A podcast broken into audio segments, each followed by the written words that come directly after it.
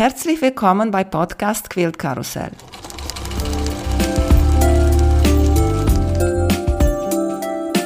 Mein Name ist Emanuela Jeske. Ich möchte euch in die wunderschöne Welt von Quiltern und Patchwork entführen. Heute dabei bei Podcast Quilt Karussell Carola alias Ida Röllchen aus Krefeld. Hallo Carola, wie geht's dir? Hallo, ja, mir geht's super. Ich freue mich, dass ich heute dabei sein darf und freue mich auf unser Gespräch. Ja, wir haben uns bei Instagram kennengelernt und ich habe geguckt ein bisschen in deine Posts da. Du hast so viele Quilts und so wunderschöne Quilts da. Erzähl uns bitte, wie hast du mit Nähen und Quilten angefangen? Also mit Nähen angefangen habe ich in der Schule. Da gab es damals noch, auch am Gymnasium tatsächlich, diesen, hieß das Handarbeiten oder Nadel und nee, das hatte irgendeinen so bestimmten Namen. Jedenfalls, da hatten wir Nähmaschinen, die unten noch mit so einem Trittbrett waren, wo man dann immer gucken musste, dass man richtig antritt, damit es in die richtige Richtung auch näht. Und da habe ich damals eine Schürze genäht für meine Oma in weißem zu Rüschen, war ich total stolz drauf. Die habe ich auch tatsächlich noch, die liegt hier in der Küche als Andenken. Und dann habe ich mir eigentlich die erste Nähmaschine gekauft, als ich schwanger war mit meinem ersten Kind. Das war 1992, da habe ich mir von Quelle so eine Privilegmaschine gekauft und habe dann angefangen, Kindersachen zu nähen, weil mir ganz viele Sachen, die man kaufen konnte, nicht gefielen. Wir hatten nicht so viel Geld, dass ich jetzt irgendwie, keine Ahnung, sagen, sagen konnte, ich kaufe mir jetzt alle Kindersachen in England, wo ich das hübscher finde oder so. Und habe dann gedacht, nee, wenn ich das alles, ich versuche das erstmal selber. Ich nähe jetzt mal selber. Ich habe auch Nähkurse immer gemacht. Und das war auch immer so ein, so ein nettes Zeit für mich. Also viele dieser Nähkurse, die ich gemacht habe, hatten dann auch so eine angeschlossene Kinderbetreuung oder man konnte die Kinder mitnehmen. Das war immer so meine Zeit in der Woche, wo ich dann für mich was gemacht habe. Ich bin oft auch mit Freundinnen hingegangen. Wir haben damals in Tübingen gewohnt, da hatte ich eine Freundin, die mitgegangen ist. Dann sind wir nach Gütersloh umgezogen. Habe ich auch einen Nähkurs gemacht und ähm, habe da auch Leute kennengelernt. Das war immer so meins. Ich komme in eine neue Stadt, ich mache erstmal einen Nähkurs. Ja, Nähe für die Kinder. Habe auch ein bisschen für mich Bekleidung genäht, aber fand immer, dass ich das nicht gut genug kann damit verbunden war halt auch immer so die Jagd nach dem schönsten Stoff. Mein Mann hat mir damals, äh, als wir noch in Tübingen gewohnt haben, hat er mir so eine laminierte Landkarte gemacht. Das war ja noch vor Navigationssystem, wo die, das Schnäppchen, Stoff und Kindersachen Schnäppchenareal auf der Schwäbischen Alb einlaminiert war. Wenn ich dann in Tübingen mit meiner Freundin losgefahren bin, dann sind wir halt mit der Karte irgendwie nach Albstadt oder Bullerding und so gefahren und haben dann immer da versucht, so die Schnäppchen zu machen. Ähm, wobei man natürlich dann auch sehr schnell lernt, dass man mit Nähen äh, auf gar keinen Fall Geld spart. Und ich habe ein paar von diesen Schätzchen, die ich damals gekauft habe, vor vielen, vielen Jahren. Meine älteste Tochter ist jetzt 28. Die sind noch gut abgelagert auf dem Dachboden. Also die kann ich nochmal benutzen, wenn ich mal Großmutter werde. Wird ja auch alles wieder modern irgendwann. Ich, ich habe drei Kinder und habe dann immer gerne für die Kinder Sachen genäht, die so Twinning waren sozusagen. Dann hat man wegen ein Kind ein Röckchen bekommen aus einer hübschen äh, karierten Flanell. Unser Sohn hat dann eine kleine Weste bekommen und das andere Kind ein Mädchen ein Kleid. Und da gibt es auch die schönsten Fotos irgendwie von Weihnachtsfesten, wo die Kinder dann so passende Sachen äh, anhatten, die zusammenpassen, also die dann aufeinander abgestimmt waren. Und dann kam natürlich irgendwann die Phase, wo die Kinder keine selbstgenähten Sachen mehr anziehen wollten. Dann habe ich noch so ein bisschen rumgestümpert für mich irgendwie und war damit aber nicht zufrieden und habe dann irgendwann aufgehört mit Nähen. Ich habe eine sehr, sehr gute Freundin in äh, den USA. Ich habe früher in den USA studiert und seither eine gute Freundin, die wohnt im Großraum Phoenix. Da fahre ich in der Regel einmal, manchmal zweimal im Jahr hin. Und dann war ich bei ihr 2012 und sie hatte wiederum eine Freundin, die wir besucht haben. Und die hatte eine Longarm-Maschine und hatte da ihr Haus vollstehen, also hatte Quills da und Stoffe. Und da habe ich das zum ersten Mal gesehen, diese Jelly Rolls und die Pre-Cuts und die Stoffe auf Ballen und da dachte ich, wow, dann hat sie mir halt ihre Quills gezeigt und wie sie das dann da auf ihrer Longarm-Maschine macht. Und dachte ich, wow, da, das, das will ich mal probieren. Das sieht so schön aus und das hat so viel Potenzial. Und dann könnte ich ja mal wieder nähen. Das wäre so schön. Ich habe das Nähen so vermisst. Ich habe so gerne genäht und das wäre doch was, was ich jetzt machen könnte. Und dann bin ich nach Hause gefahren. Das war ja, wie gesagt, im so November 2012 gewesen sein. Und dann bin ich hier, dachte ich, Mensch, bei mir in der Stadt, da gibt es doch so einen Laden, da gibt's doch, da hängen doch diese Quills irgendwie im Schaufenster. Das ist ja ganz bei mir in der Nähe. Dann gehe ich da mal hin und gucke mal, ob die so Kurse anbieten. Ja, dann habe ich das gemacht, habe mich da für einen Kurs angemeldet und dann haben die mir so, das ist so eine Matte, so ein Lineal und ein Rollschneider direkt mitverkauft und dann bin ich da hingegangen. Beziehungsweise vorher waren wir noch, äh, noch mal in den USA in einem Jahr über Weihnachten habe ich mir noch so ein paar, habe ich gedacht, ja, okay, Quilting, das ist ja bald mein neues Hobby. Jetzt kaufst du dir schon mal so ein paar von diesen Heften, die es da so gibt und habe dann so ein paar Zeitschriften eingekauft, wo ich dachte, da sind jetzt auch so Muster drin, die sehen so aus, als könnte man die als Anfänger auch irgendwie schaffen, die nicht so schwierig sind. Und kam dann mit meinen Heften ganz stolz wieder und bin dann äh, im Januar da 2013 zu dem Kurs hingegangen und ja, kam dann mit meiner Haushaltsnähmaschine da an und meinen Utensilien und dann habe ich so angeguckt, so, ach, das ist die Maschine, auf der jetzt quilten willst. Ja gut, ja, dann viel Glück. Ja, und habe ich da so die Basics gelernt. Sollte ich erst Log Cabin lernen, da hatte ich aber irgendwie keine Lust zu und ich hatte auch nur karierte Stoffe, damit funktioniert das ja auch nicht so gut. Und dann habe ich gesagt, ich will Sterne nähen, ich will weißen Hintergrund und dann will ich diese klassischen Sterne. Das finde ich schön, das gefällt mir. Dann habe ich da so ein bisschen mit so einem Sternensampler angefangen, aber in so Farben, die mir eigentlich nicht so richtig gut gefielen und dachte mal, nee, das soll, muss irgendwie bunter sein und da musst du noch mal gucken, wo du andere Stoffe findest. Damit bist du jetzt noch nicht so zufrieden. Und dann war aber tatsächlich der erste Quilt, den ich wirklich dann genäht habe, war ein interessantes Projekt, nämlich ich hatte so alte Musterbücher von Ralph Lauren, von so Home Decoration. Die hatte mir mal irgendjemand geschenkt. Das waren so drei so dicke Bücher, wo so Reste drin waren. Und dann dachte ich, ja, guck mal, jetzt hast du hier diesen Stoff, die passen ja alle super zusammen und habe dann angefangen, das aufzuschneiden. Das war so Cord und Flanell und Twill und ich weiß nicht was alles. Und habe dann daraus so Half-Square Triangles gemacht, relativ große, und habe dann so einen Quilttop draus genäht und kam dann wieder damit hin zu dem Kurs. Und da gab es auch so einen Long-Arm-Quilting-Service und habe dann gesagt, hier, guck mal, das ist mein erstes Quilttop. Und dann war so, ja, das kann man nicht quilten. Ich so, wieso kann man das nicht quilten? Das ist doch viel zu dick. Ich so, ach, das wird schon irgendwie gehen so. Und hat die das auch super, super schön gemacht, hat dann immer um diese dicken Verbindungen der Stoffe, wo immer acht Stoffe aufeinandertreffen, so immer so drumherum, so freihand drumherum gequiltet. Das ist super schön geworden und dann Binding. Und dann hatte ich so aus Cord das Binding irgendwie gemacht und dann äh, hieß es, ja, und jetzt musst du das auf der Rückseite von Hand annähen. Ich so, wie von Hand annähen? Kann ja wohl nicht stimmen. Weißt du, wie viele Meter das sind, die man von Hand annähen muss? Ja, ja, genau. Hm. Ja, dann habe ich da diesen dicken Kordstoff mit richtig dicken Fahnen, einer richtig dicken Nadel da hinten dran getackert. Das war echt viel Arbeit.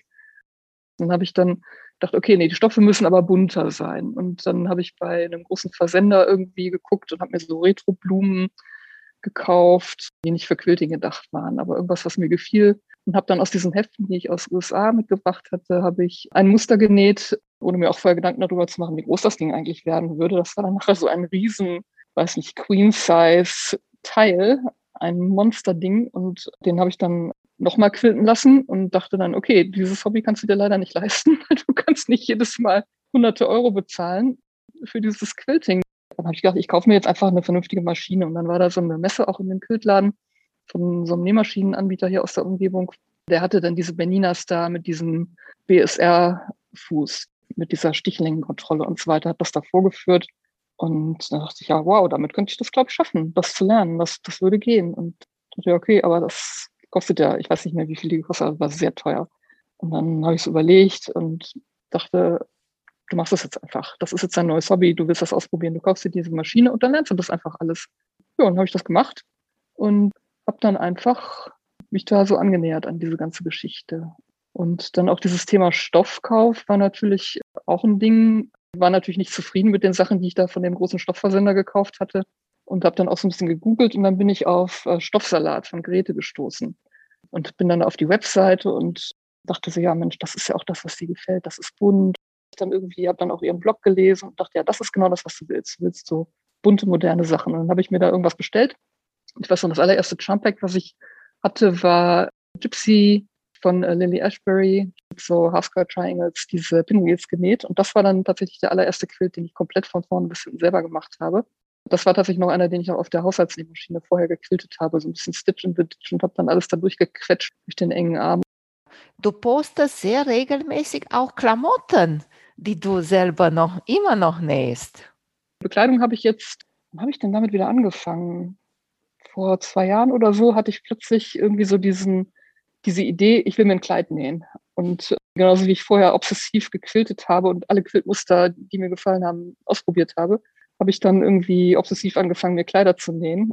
Bin jetzt im Moment wieder dabei. Ich habe jetzt während der, das ganze letzte Jahr habe ich gar nicht viel Klamotten genäht, hatte irgendwie keine Lust und habe jetzt angefangen, mir irgendwie so ein paar Hoodies zu nähen und Shorts und Sachen für den Sommer und habe da wieder total Spaß dran. meine Tochter hat dann auch gesagt, sie wollte auch Hoodies haben, dann haben wir zusammen Stoff kaufen, habe ich für sie auch Hoodies genäht. Ja, das ist das, was ich im Moment mache. Also mhm. es ist mein, mein Nähen, mein Nähleben ist irgendwie so rein lustgesteuert. Also ich mache nur das, wozu ich Lust habe. Ich würde nie was auf Bestellung machen für irgendwen. Das Nähen ist nur für mich. Ich mache nur das, wozu ich Lust habe. Ich werde natürlich auch ganz oft gefragt, was machst du denn mit den ganzen Quills? Also ich habe bestimmt schon 100, wenn nicht mehr Quills genäht.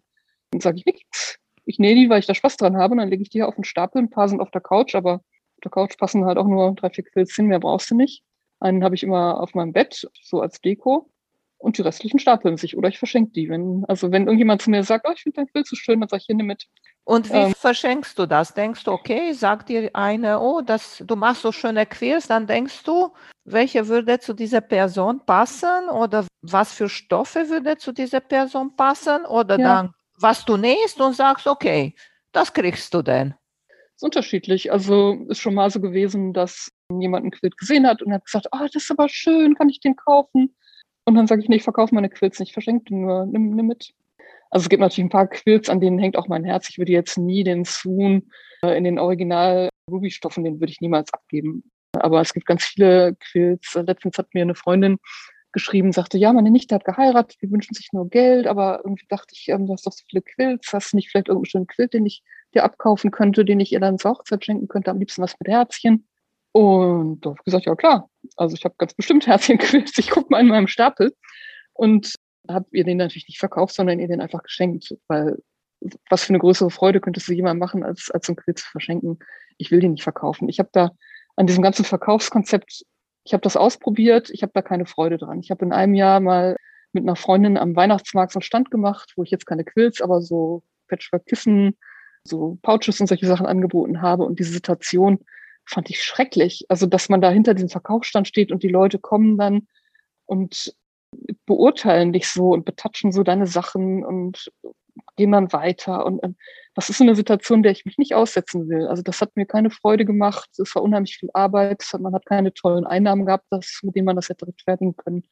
Und das hat mir überhaupt keine Freude gemacht. Ich will an dem Quilten und denen einfach nur Spaß haben.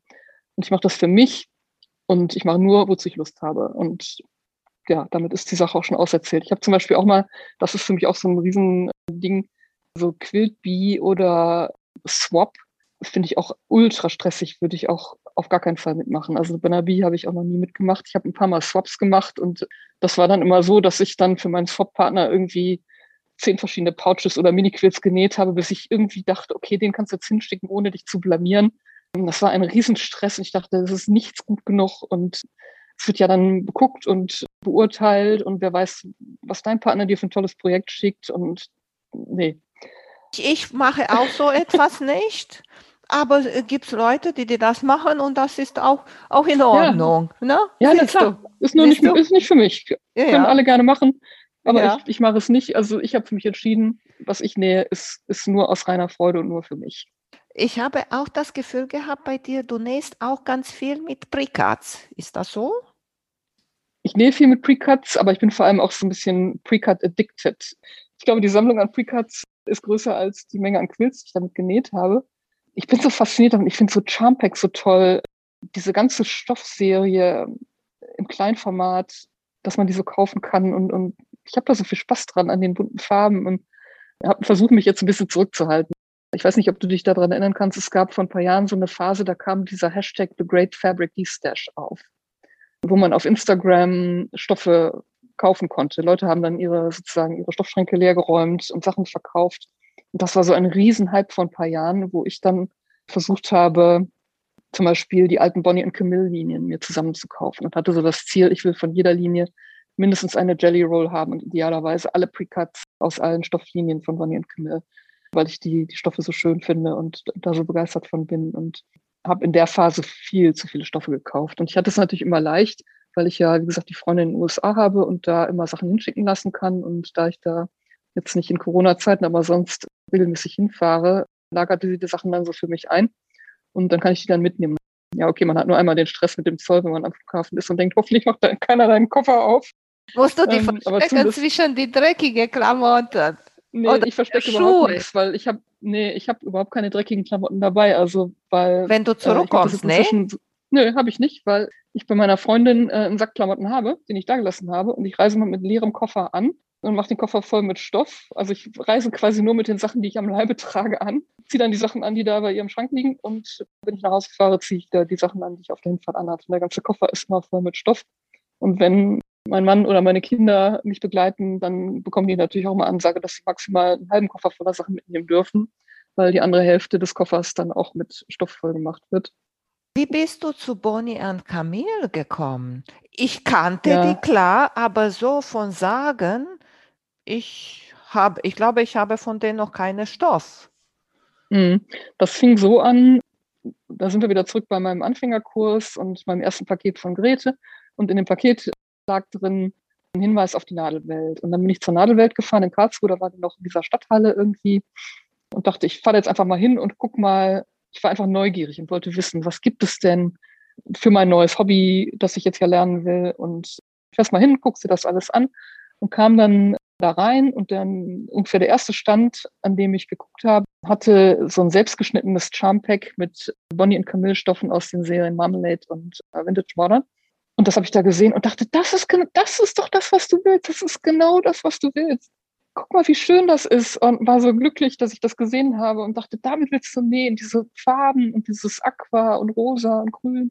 Und mein Herz ist mir so richtig aufgegangen. Das war wie so ein Erweckungserlebnis. Und dann bin ich halt in die Nadelwelt und habe hier was gekauft und da was mitgenommen und bin dann mit meinen Schätzchen nach Hause gefahren und habe dann zu Hause festgestellt, dass ich 80 Prozent der Sachen, die ich gekauft hatte, waren Bonnie und Camille.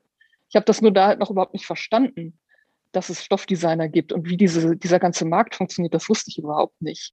Habe dann erst gesehen, ach ja Mensch, guck mal, das ist ja, hier steht ja überall derselbe Name drauf, wie eigenartig, ähm, das muss ja irgendwas miteinander zu tun haben.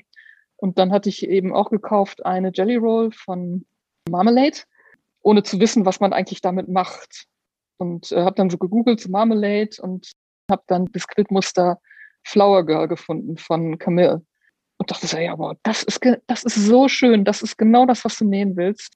Habe dann natürlich festgestellt, dass man den Quilt überhaupt nicht mit einer Jelly Roll nähen konnte, dass man dafür eben Flat Quarter brauchte. Dann habe ich mir so Bücher gekauft für Jelly Roll Quilts und habe dann die Jelly Roll aufgeschnitten, habe da auch dann ja einen meiner ersten Quilts aus dieser Jelly Roll genäht, so einem super komplizierten Muster mit so winzig kleinen Dreiecken, die man da rausschneiden musste und ich hatte ja noch gar kein Werkzeug und nix. Und habe dann den ganzen Quilt zugeschnitten mit einem äh, Schulgeodreieck und habe den dann genäht und hatte aber auch noch nicht so richtig das verinnerlicht, dass man ja mit diesem Quarter-Inch Seam irgendwie nähen muss. Da hatte ich auch noch nicht die Bernina, sondern eben noch die Haushaltsnähmaschine und habe dann also mit einem ganz normalen Füßchen breit das genäht und natürlich passt da vorne und hinten nichts zusammen.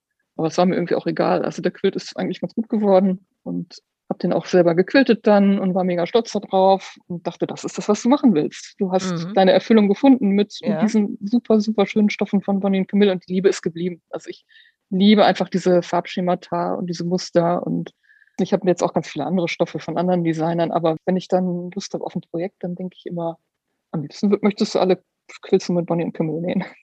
Am meisten habe ich bemerkt, du benutzt weiße Hintergrund dazu. Ja, eigentlich fast immer. Das gefällt mir einfach am besten. Also Schwarz ist jetzt zum Beispiel eine Farbe, die hat in meinem Leben generell keinen Platz. Ich habe auch keine schwarzen Klamotten. Das ist was mich nicht fröhlich macht. Und bei, ich habe schon mal auch den Essex Linen habe ich auch schon mal als Hintergrund benutzt und diese Wovens und solche Geschichten. Aber mein, mein Herz geht wirklich zu weiß oder zu Creme.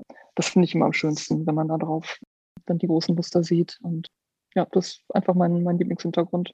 Mhm. Kaufe ich auch mal ballenweise. Also ich habe immer einen, einen Ballen weiß und einen Ballen Creme habe ich immer da. Und wenn der irgendwie zur Neige geht, bestelle ich mir einen neuen. Und bin ich schon etliche Ballen durch, würde ich mal ja. sagen. ja, weil auch wenn du zum Beispiel du ein Quilt machst mit diesen Charm Packs, am meisten kommt eigentlich ein kleinerer Quilt. Wenn du ja. viel Hintergrundstoff benutzt, dann klar wird das größer, aber am meisten ist der kleiner. Ja, das stimmt. Ich bin auch immer auf der Suche nach Mustern, die man mit Charmpacks nähen kann.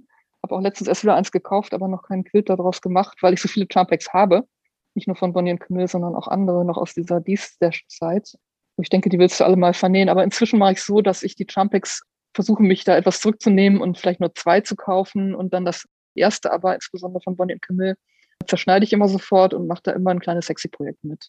Also von jeder neuen Bonnie und Camille-Linie mache ich immer ein Hexi-Placemat.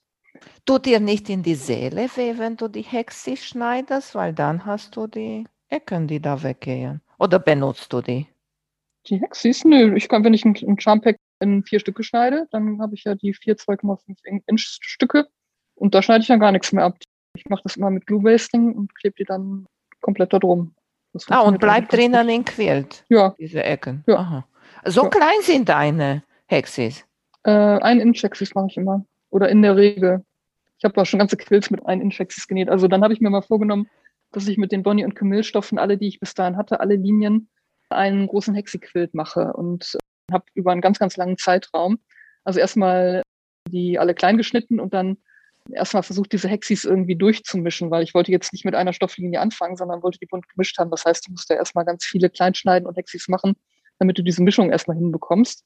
Und habe dann die wirklich auf jeder Reise mitgehabt, auf jedem Flug. Äh, Also ich kann nicht ohne Hexis verreisen. Ich habe die immer im Handgepäck dabei und habe überall schon Hexis genäht. Also die, dieser Bonnie und Camille Quilt, der ist, glaube ich, in den USA, in Frankreich, im Iran, in China. Ich weiß nicht, wo wir alle gewesen sind. In der Zeit habe ich diese Hexis zusammengenäht, bis ich dann so ein ja, Quilt in Couchgröße, sag ich mal, zusammen hatte. Äh, so Ja, da kann ich mir vorstellen. Ist bei Bonnie und Camille auch so, dass die Linien passen zusammen von Ja. Farbe her? Ja, jetzt abgesehen von den ersten beiden, die ja schon Ewigkeiten her sind, äh, passen die Farben immer zusammen. Das ist natürlich auch das Schöne. Also ich habe mir immer mal vorgenommen, dass ich den Bonnie and Camille Stash äh, mal nach Farben sortiere, aber irgendwie bringe ich es dann auch immer nicht übers Herz, so diese schönen alten Linien Marmalade und Ruby und so, die dann auseinander zu rupfen. Jetzt habe ich schon überlegt, ob ich die Marmalade Ruby Vintage Modern, ob ich die vielleicht als Stapel zusammenlasse, aber die neueren Linien, die ähneln sich ja schon auch sehr, dass ich die mal nach Farben sortiere und dann hat man so ein bisschen einen besseren Zugriff darauf, wenn man ein Projekt plant. Das mache ich vielleicht mal, aber habe ich noch nicht. Ich habe ein kleines Problemchen mit dieser Precats. Mich Ja. nervt total diese gezackte Ecke, wo die geschnitten sind. Ne? Die sind immer gezackt. Hast du vielleicht Ja, einen stimmt. Tipp dafür? Weil wenn ich das sehe, weiß ich nicht, ist, bald wird mir Mhm. schwindlig. Bei den Layer Cakes kann man das meistens abschneiden, weil es ja ganz selten, dass man irgendwie die komplette Layer Cake Breite oder Länge braucht. Dann kann man an einer Seite das ein bisschen abschneiden und die Fissel wegmachen. Aber eigentlich heißt es ja, dass man über die Zacken hinweg auch messen soll. Also ich habe da nicht so ein Problem mit. Ich ignoriere das einfach. Also das klappt schon irgendwie. Mhm. Das Einzige, was halt nervt, ist, wenn du sowas aufmachst, dass es unheimlich bröselt. Also wenn du jetzt so eine Jelly Roll aufmachst, dann hast du erstmal so den ganzen Pulli voll mit so kleinen Flusen. Aber das ist, äh, finde ich, jetzt nicht so ein gravierendes Problem, das mich Ja. davon abhalten würde, damit zu nähen. Aber ich ver- verstehe, was du meinst. Man muss das irgendwie ignorieren, glaube ich, einfach. Nähen Ja. auch deine Familie, deine Kinder und dein Mann? Ich habe zwei Töchter, die sind beide erwachsen. Und die ältere näht auch ganz gerne, die näht keine Quilts, aber die versucht sich immer mal so Bekleidung. Also sie hat auch so eine kreative Ader, aber hat unheimlich wenig Zeit. Und die Jüngere hat mal einen Quilt genäht, für, in der, als sie noch in der Schule war, für eine Schulfreundin. Ich ihr gezeigt, wie das geht und unter lautem Wehklagen und äh, Stöhnen und Fluchen hat sie dann den Quilt genäht, inklusive des von Hand annähens, des, des Bindings nachher und so weiter und hat dann gesagt, das mache ich nie wieder. Aber hat es fertig bekommen. Ich habe auch nicht geholfen, habe nur gesagt, wie es geht. Und mein Mann, das ist äh, eine ganz interessante Geschichte, ist jetzt natürlich, also er hat jetzt Nähen nicht als Hobby, aber er hat auch schon mal was genäht. Und zwar kam das so, dass er auch eine Quiltbekanntschaft hat über Instagram. Und zwar ist das der äh, Ian, der hat, äh, heißt Fabric Husband oder The Fabric Husband. Der wohnt in Australien und die beiden haben irgendwie so ein bisschen über Instagram gebondet, wo sie gemeinsam sozusagen ihr Schicksal als Fabric Husband zelebrieren. Also ich kann nur jedem empfehlen, sich mal die, die Seite von Ian anzugucken. Äh, der postet immer so aberwitzige Videos irgendwie über Safety Instructions, wenn man, keine Ahnung, sein Quilt zuschneidet und ich weiß nicht was. Der, der ist unheimlich witzig. Jedenfalls äh, haben die beiden so ein bisschen gebondet und haben dann beschlossen, dass sie beiden jetzt mal einen, äh, einen Swap machen wollen. Was du nicht magst und nicht magst, macht dein Mann und zeigt dir, Ja, wie genau, das dann hat- dann hat er- funktioniert. hat er mit ihm Swap gemacht, das war so lustig. Und dann dachte ich, okay, ich muss ihm jetzt erstmal erklären, wie das geht. Und dachte ich, ich bringe ihm eine Technik bei, mit der er das dann hinbekommt. Und zwar habe ich ihm dann Foundation Paper Piecing beigebracht und dann hat er so einen kleinen Gartenzwerg genäht. Ich dachte, das ist dann eine Technik, die kann er ruckzuck lernen, wie das geht und dann kann er das alleine machen. Hat er auch gemacht, auch das Binding von Hand angenäht und hat so einen kleinen Gartenzwerg Quilt genäht und dann den nach Australien geschickt und äh, Ian hat uns ein Rocket Sheep zurückgeschickt, ein Schaf mit so einem Raketenstoff irgendwie drin. War sehr lustig. Also die beiden schreiben sich auch dauernd, die sind richtig dicke Buddies und eines Tages, wenn wir mal nach Australien vielleicht reisen, dann werden wir die auf jeden Fall besuchen.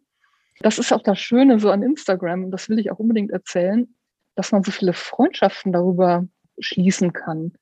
Also bei mir war das wirklich von Anfang an so, dass ich dachte, okay, du bist jetzt hier mit deinem neuen Hobby du kennst aber niemanden, der dich versteht. Alle denken, du hast ein bisschen den Verstand verloren, weil du bestellst dir Stoffe in den USA, zerschneidest den Schnipsel, nähst sie wieder zusammen. Das kannst du irgendwie keinem erklärlich machen, was das soll. Und dann dachte ich mal, irgendwo da draußen müssen ja diese Leute sein, die da auch Spaß dran haben. Wo sind die? Also habe ich dann im Grunde dann auch äh, mit Instagram irgendwann angefangen. Ich habe irgendwie den Tipp bekommen, dass ich, ich weiß nicht mehr, wie, warum ich bei Instagram geguckt habe. Vielleicht über die Camille Ross Kelly, über den Blog oder so. Jedenfalls habe ich Instagram dann angeguckt. Da hat sich ja mir eine Welt eröffnet. Äh, dachte, da sind ja die, deine ganzen Buddies, die, die das auch schön finden, die Bonnie und Camille toll finden. Die sind alle da draußen. Mit denen musst du jetzt nur connecten hier bei Instagram. Und dann dachte ich, ja, machst du das doch mal. Dann habe ich auch mit Instagram angefangen. Äh, habe angefangen, die, äh, so die ersten Blogs zu posten, weil ich dachte, okay, deine Blogs sind jetzt auch nicht schlechter als die, die Leute da draußen posten. Das kannst du einfach mal machen.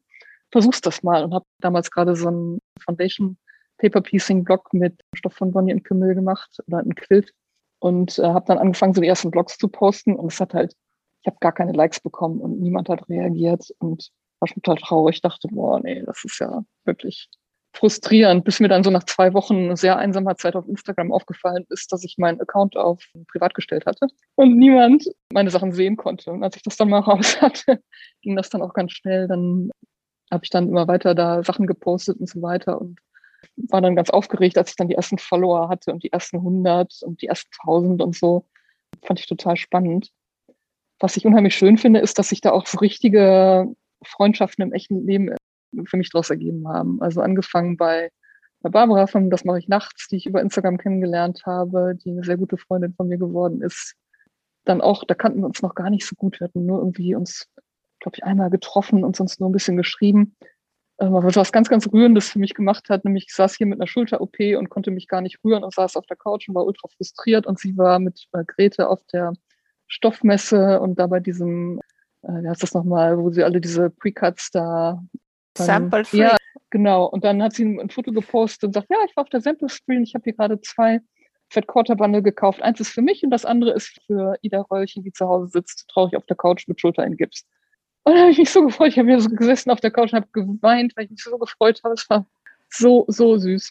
Ganz, ganz schön. Und dann habe ich wirklich über Instagram unheimlich viele Leute kennengelernt und tolle Erlebnisse gehabt. Zum Beispiel, also ich war ja immer nach Phoenix, habe ich mir schon erzählt. Und wenn ich dann dahin fahre, dann äh, poste ich oder habe ich damals gepostet, bin jetzt in Phoenix, sind irgendwelche Quilter da draußen in Phoenix, wer hat denn Lust, sich mal zu treffen? Ja, und haben sich dann Leute gemeldet.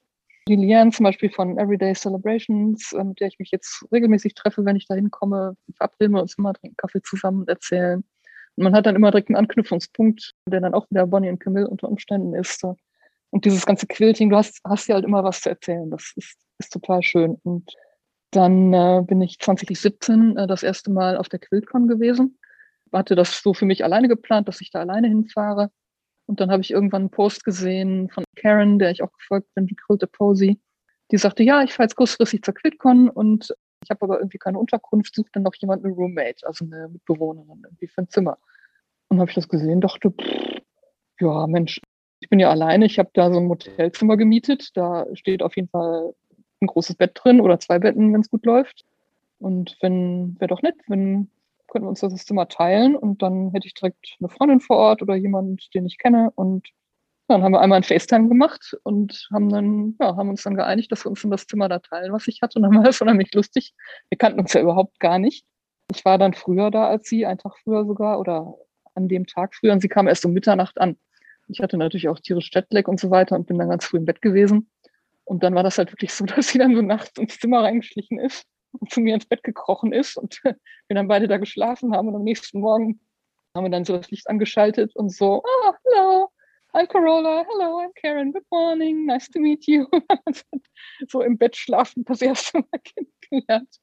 Das war echt, echt witzig. Ne? Und wenn du das natürlich irgendjemandem erzählst, dann sagen alle, du spinnst doch, du kannst doch nicht mit einer wildfremden Person, das geht doch überhaupt nicht. Und ich so, ja, aber was ist denn, was soll denn passieren? Nichts kann passieren. es kann eigentlich nur nett sein. Die Chance, dass es nett wird, ist 90 Prozent und die Chance, dass du dich überhaupt nicht verstehst, die ist doch sehr gering. Es gibt überhaupt kein Risiko. Und so war es dann auch. Ne? Wir haben eine super schöne Zeit gehabt, haben riesig Spaß gehabt, sind dann abends mal essen gegangen und so weiter. Und es war richtig, richtig nett.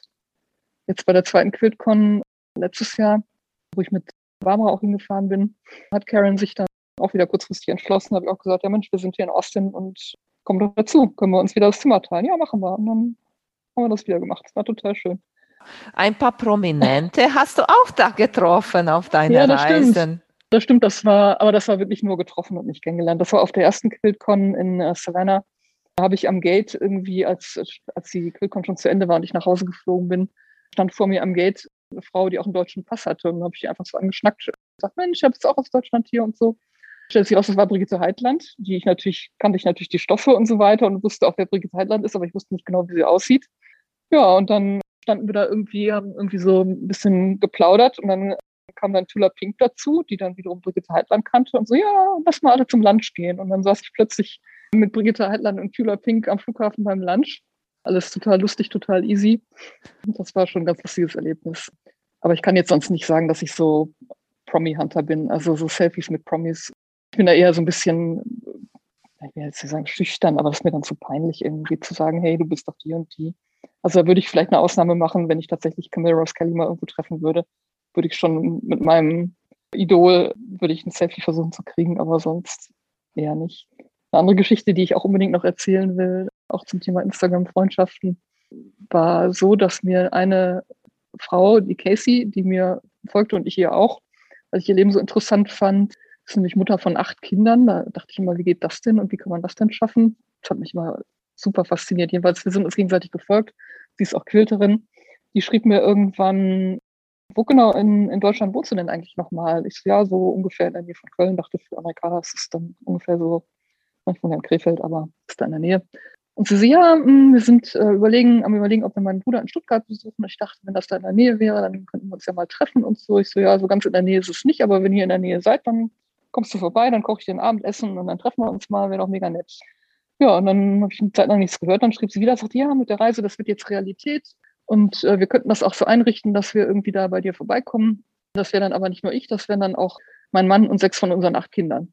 Und ich dachte, ja, okay, ist doch nett, mach mal. Ähm, meine Kinder sind ja aus dem Haus, wir haben mehrere leerstehende Schlafzimmer. Kommt doch vorbei, kommt, könnt auch mehrere Tage vorbeikommen, ist doch nett. Und dann ist sie also mit ihrer Family, wann war das, vorletztes Jahr? Im Frühling waren die dann von Dienstag bis Samstag hier und wir haben so einen Spaß gehabt und das war so lustig. Aber das ist auch wieder so eine Geschichte, die kannst du auch keinem erzählen oder die versteht niemand. Ne? Wenn du sagst, ja, da kommt eine fremde Familie, die kenne ich nur von Instagram, die ist auch Quilterin, äh, die kommt mit sechs von ihren acht Kindern hier bei mir vorbei und schläft hier ein paar Tage. Also was? Äh, also es haben wirklich dann viele Leute gedacht, ich habe echt den Verstand verloren. Und da habe ich auch gesagt, was soll schiefgehen? Das Schlimmste, was passieren kann, ist, dass wir uns nicht gut verstehen und dass die Tage sich ein bisschen ziehen und dann reisen sie wieder ab und dann hat man keinen Kontakt mehr. Das ist das Allerschlimmste, was passieren kann. Und das Beste, was passieren kann, man versteht sich super und findet neue Freunde auf anderen Kontinenten, in anderen Ländern. Und so ist es auch gewesen. Wir haben super verstanden.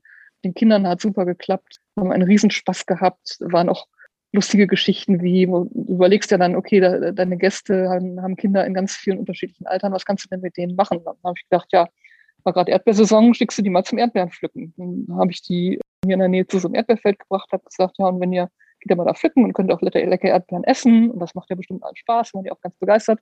Und habe ich gesagt, wenn ihr so zwei, drei Kilo mitbringt, dann können wir ja heute Nachmittag noch Marmelade kochen. Ja, kamen die wieder, 15 Kilo Erdbeeren. Wenn acht Leute Erdbeeren pflücken, kannst du dir ja vorstellen. Und dann dachte ich, ja, okay, dann fährst du jetzt mal eben los und besorgst noch Einmachgläser und Studierzucker. Und dann haben wir hier den ganzen Nachmittag im Akkord Marmelade gekocht. Und die haben die komplett alles mit in die USA genommen, in ihren Koffern irgendwie. Keine Ahnung, wie das funktioniert hat. Und als ich letztes Jahr auf der QuiltCon war, das war ja in Austin und die wohnen in Houston, haben uns da auch getroffen. Dann hat Casey mich abgeholt in Austin. Dann bin ich mit denen nach Houston gefahren, war ein paar Tage bei denen und so weiter und habe dann den Gegenbesuch gemacht und äh, die anderen Kinder noch kennengelernt. Und es war richtig, richtig toll. Äh, dann haben die mir, das fand ich total nett, als Andenken auch an die Reise hier zu uns so eine Kette geschenkt so einem Erdbeeranhänger dran.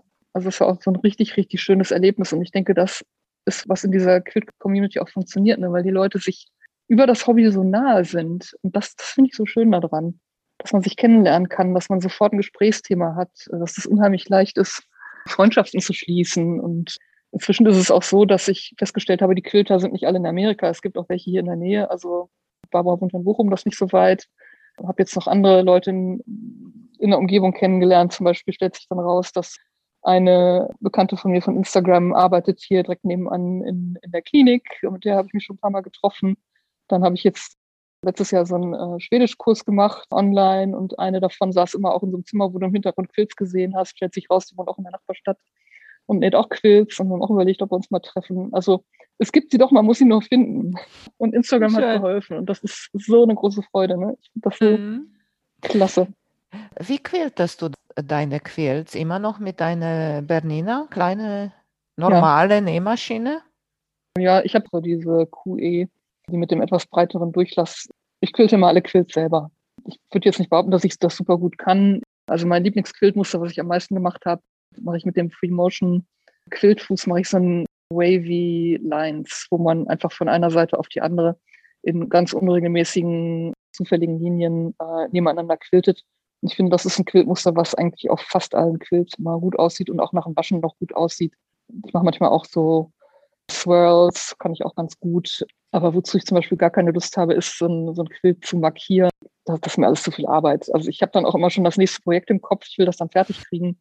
Und dann habe ich schon wieder andere Ideen, was ich machen will. Und dann muss das Quilting oft einfach schnell gehen. Ich würde das mhm. auch gerne mal wieder professionell quilten lassen, aber irgendwie denke ich dann immer, wow, das ist so teuer. Und aber wenn ich mal wieder einen richtig coolen Quilt habe, vielleicht lasse ich den dann mal quilten mit irgendeinem tollen Muster. Und auf eine Longarm, weil du gesagt hast, deine Kinder sind jetzt außer Haus sozusagen. Das bedeutet, hast bestimmt jetzt Platz, wenn keine ja, Instagram-Freunde zu Besuch kommen mit der ganzen Familie. Ne? Aber ja, sonst. Ja. Und die Option Platz. würde man sich natürlich sehr gerne offen halten. Ja, ich hätte Platz tatsächlich. Ja, ich denke da immer mal drüber nach und dann denke ich, das ist auch so ein, so ein Commitment und lohnt sich das für mich, weil, wie ich da vorhin schon erklärt habe, möchte ich, glaube ich, nicht für andere das machen. Also ich könnte mir jetzt nicht vorstellen, Quills zu quilten, mich dann der Beurteilung aussetzen zu müssen oder Quills zu quilten, die mir persönlich gar nicht gefallen.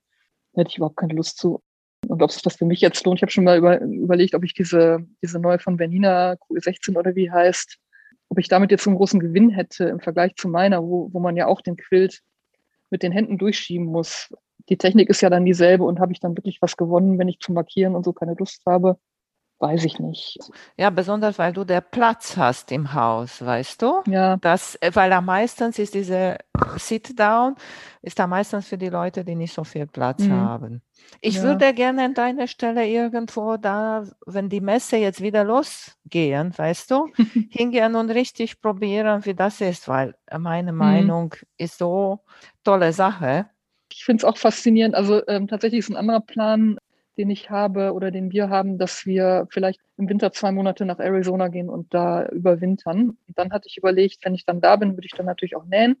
Und könnte ich da vor Ort, gibt es ja zum Beispiel, glaube ich, auch so Quiltläden, wo du die diese Maschinen da stehen haben und wo du dann deine Quilts da quilten kannst auf der Maschine. Und dann habe ich gedacht, wenn ich da die Zeit habe und das dann da vor Ort machen würde, könnte ich dann erstmal ausprobieren, ob ich das kann, ob mir das liegt. Ein Problem, das ich auch habe, ich kann zum Beispiel überhaupt nicht zeichnen. Und deswegen ist die Frage, ob ich so eine gute Longarm-Quilterin wär, wäre, wenn ich überhaupt nicht zeichnen kann. Da, ich kann auch ähm, nicht zeichnen. Ich wollte immer zeichnen, ich kann auch nicht. Aber ich finde, hm. damit hat das nichts zu tun. Ehrlich. Ah, okay, ja. Ja, Gut, ich finde, sagst. weil ja, du bewegst diese, diese Maschine und du kannst die bewegen in dein Stil. Weißt hm. du? Hat auch eine ganz bekannte Quilterin, hat einmal so einen Kurs gemacht bei YouTube und hat sie vorher gezeigt. Die sagen immer, man soll ganz viel zeichnen und üben, mhm. ist gut für die Koordination und so. Das mache ich auch nicht. Ich habe keine Geduld dafür. Aber sie mhm. hat gesagt, ich kann besser quilten, als ich zeichne. Weißt du? Ah, okay. Ja, weil ihre Zeichnungen ah. waren auch so komisch hat sie auch gesagt, ignorieren meine Werke mhm. hier. Ich könnte mir das vorstellen, aber den, es ist halt schon irgendwie so ein Schritt, den zu machen, den ich noch nicht bereit bin im Moment. Ich habe jetzt auch in, tatsächlich im letzten Jahr gar nicht so viel gepatchwork und gequiltet oder jetzt in den letzten Monaten, weil ich jetzt viele, viel Bekleidung wieder genäht habe. Wenn dann wieder diese ganz große obsessive Quilting-Nähwelle, wenn mich die wieder packt, dass das dann nochmal der Auslöser sein könnte, nach einer Longarm zu gucken. Hast du noch mal Tops zu Hause, die nicht gequiltert sind? Oder du bist Fast so keine. wie ich ein Typ, der anfängt und muss das zu Ende gemacht werden?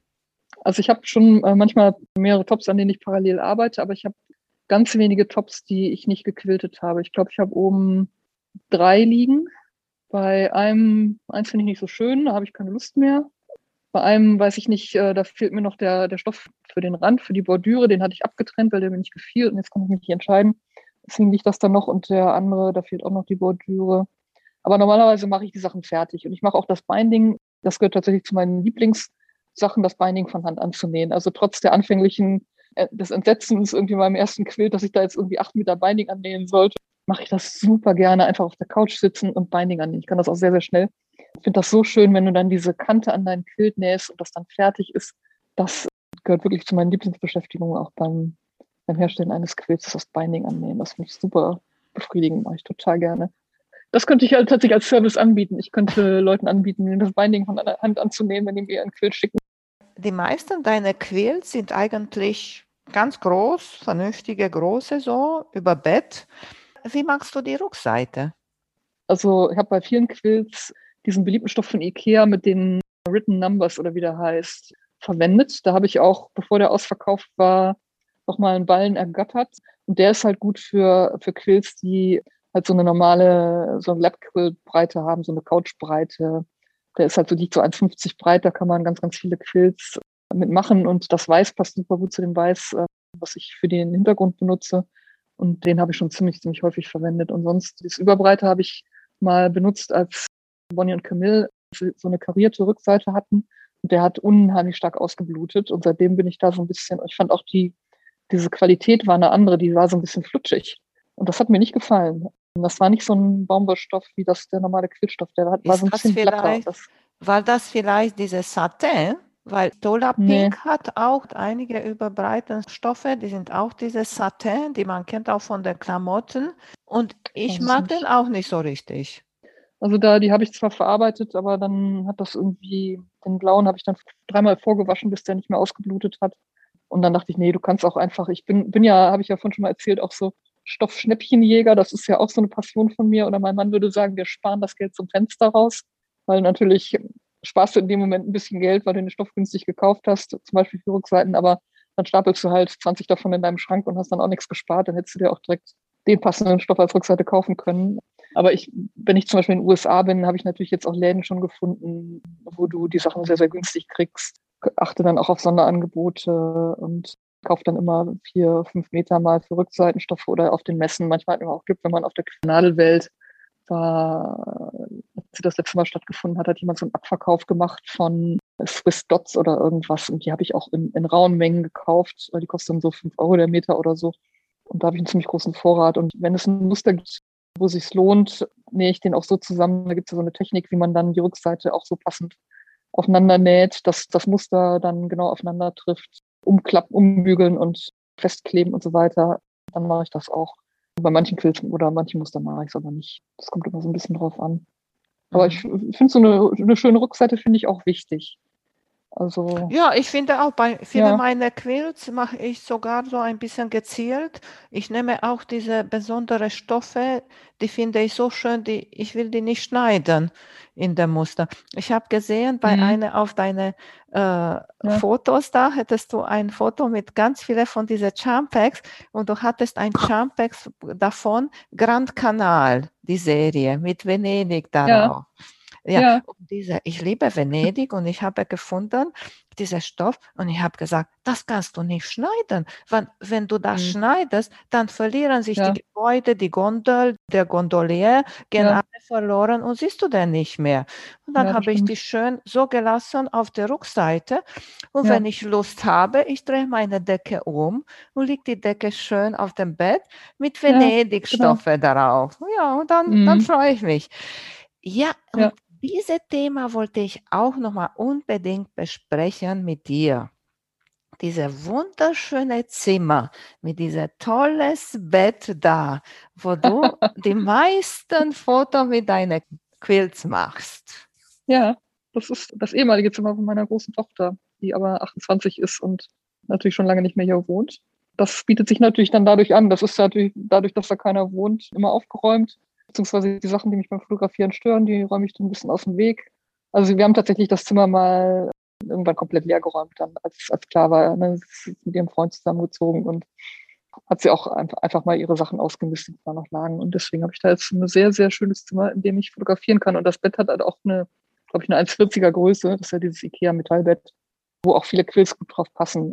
Also jetzt wesentlich größer als für ein 1,40er Bett nicht, meistens auch nicht. Das ist mir nur zu stressig, so einen riesigen Quill zu nähen. Ich mache es jetzt auf meinem eigenen Bett, wenn ich das so als Tagesdecke quasi nehme, so, dass ich eine weiße Decke unterlege. Also ich mache das Bett ganz normal, dann habe ich eine weiße Tagesdecke und lege dann den Quilt als Deko da drauf. Und dann ist es, sind auch die Größen nicht so wichtig, dann kann ich auch mal die kleineren da drauflegen und mich daran freuen. Also wenn man immer Quilts nähen will, die dann das äh, komplette Bett irgendwie bedecken, dann müssen die ja riesig sein. Mhm. Das ist mir zu stressig. Das habe ich ein, zwei Mal gemacht und dann dachte ich so, nee, komm. Ich habe von einigen gehört, dass die haben sich gedacht, so Bedrunner zu nähen. Ja, ja, weißt das ist auch du? schön. Ja, das ist nur, ich weiß ja. nicht, kannst du so breit machen, wie du willst. Sagen wir so 50 ab 50 Zentimeter ja. und dann von einer Bettseite zu der anderen. Und wenn du so etwas Weißes runter hast und diese Teil, mhm. und da kann man auch ganz einfach machen für jeden Monat, jede mhm. Jahreszeit, jede ja. Event und geht viel einfacher als nur so ein doppelt Monster für Bett das ist im Grunde das, was so ein bisschen schade ist. Ne? Ich habe jetzt wirklich oben einen riesigen Stapel mit Quills, die mir alle gut gefallen. Und man holt die natürlich zu selten raus. Ich habe jetzt auf der Couch habe ich einen Quilt, der hier immer liegt. Der ist mit Ruby, Bonnie und Camille, einer der ersten, die ich auch gemacht habe. Der darf immer im Wohnzimmer leben. Und dann rotiere ich die manchmal so ein bisschen nach Jahreszeit durch die anderen. Aber im Grunde hat man viel zu viele Quills, die man viel zu selten rausholt. Und das ist eigentlich schade, weil die haben es jetzt auch nicht verdient, da so aufgestapelt zu liegen. Aber dann hat man wieder ein neues Projekt und einen neuen Quilt und eine neue Idee und was mhm. Neues, was man machen will. Ja, dann passiert das natürlich. Also meine Töchter haben auch Quilts mitgenommen, mein Sohn hat einen Quilt mit in Schweden, wo er wohnt. Und das ist schon eine Freude. Zum Beispiel meine Jüngste fand ja nach ihrem Quilterlebnis das mit den Quilten alles irgendwie nicht so cool. Und dann hat sie aber irgendwann den Quilt gesehen von Violet Craft mit dem Löwen. Und dann sagt sie, Mami, den Quilt, den finde ich richtig cool. Kannst du mir den nicht mal machen? So, ja klar, pff, kein Problem. und dann waren wir zusammen in den USA und haben dann da ganz in Ruhe die Farben ausgesucht, die sie wollte. Und dann, dann habe ich hier den großen Löwenquilt, habe ich hier dann genäht. Der ist wunderschön, und, der mit äh, aus grauen ja. Stoffen, ne? Mhm. Ja, genau, so graublaue Stoffe. Das hat sie sich alles ausgesucht. Der Quilt lebt also jetzt in Leipzig, wo sie wohnt. Und äh, ja, ich bin da immer offen. Ich freue mich immer, wenn, wenn mich jemand fragt, kannst du mir was nähen? Also jetzt Sachen, die mir auch gefallen irgendwie oder für die Familie oder meine die erste ja. Tochter wollte gerade ein paar von diesen Hoodies haben, die ich gerade aktuell nähe. Und dann freue ich mich. Weil sie sagt dann, danke, dass du mir die genäht hast. Und ich sage so, danke, dass ich für dich nähen durfte. Ich nähe ganz viel. Tischdecken. Wir haben zu Hause vier Tischen, eine auf Terrasse, ja. Eine in der Stube, die große, die kleine Couchtisch in der Stube und die Küchentisch. Die sind alle unterschiedliche Größen. Und mhm. dann für jede musst du mindestens eine im Frühling haben, eine im Sommer, eine für Herbst, eine für Weihnachten. Ja, aber machst du dann Patchwork oder, oder ja, so wie nur, ein nur den Stoff? Nee, so wie ein Quilt. Ach so, wie so ein, so ein Table Runner, Tischdecke. Nee, richtige Tischdecke. Und darauf essen wir. Hat Rotweinflecken, Ketchupflecken, Balsamico. Also wie so ein Quilt, auch mit Rückseite und allem drum und dran und Binding. Richtig. Und da kannst oh. du, klar, ist am besten, wenn du nicht so dicke Vlies nimmst, aber auch wenn dickere Vlies ja. ist, kannst du das richtig toll quilten, weil dann ist schön flach, weißt du, muss nicht flauschig mhm. und kuschelig wie ein Bettdecke sein.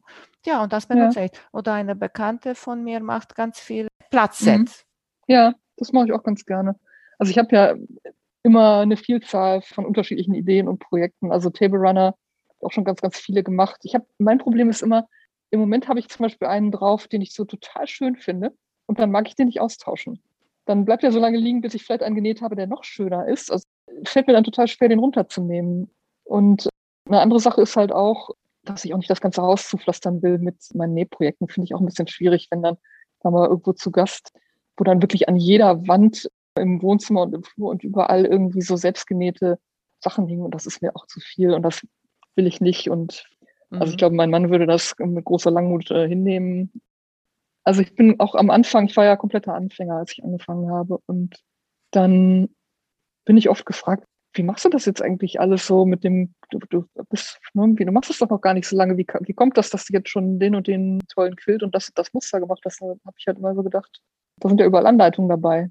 Also was ich sagen will, ich würde jeden ermutigen, es einfach zu versuchen. Man muss nicht jahrelang irgendwie Logcabins nähen oder Anfängerprojekte machen, sondern es ist ja bei jedem Quiltmuster, was man sich aussucht, ist ja eine Anleitung dabei.